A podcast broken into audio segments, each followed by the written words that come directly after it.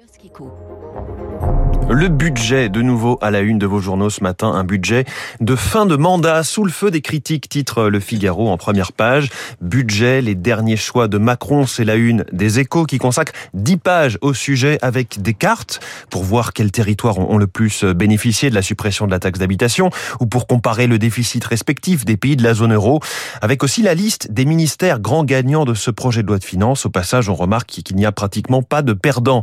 Il y a aussi cette très bonne surprise des fiscales, 20 milliards d'euros de plus que prévu cette année et une estimation record pour l'an prochain.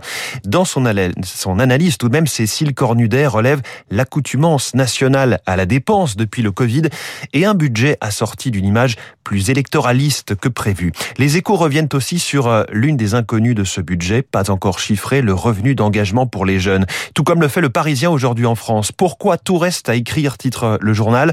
Emmanuel Macron avait annoncé le 12 juillet ce revenu jusqu'à 500 euros pour 1 million de moins de 26 ans sans emploi ou sans formation. Selon le Parisien, Bruno Le Maire freine et parle en privé de cette mesure comme d'un énorme geste fait à la gauche, un puissant fond. L'Élysée promet un prochain point d'étape dans deux semaines. Retour sur l'affaire des sous-marins. Le patron de Naval Group, entreprise française qui devait produire en Australie les 12 submersibles, confirme dans le Figaro l'incroyable enchaînement des événements. Un courrier officiel reçu le 15 septembre au matin pour lancer une nouvelle phase du programme et une audioconférence en début d'après-midi le même jour avec le ministre de la Défense australien qui annonce à ce moment-là la résiliation du contrat. Pierre-Éric Pommelet le dit, tout s'est arrêté brutalement, c'est très dur. Il évoque déjà la suite, notamment les pénalités de rupture de contrat.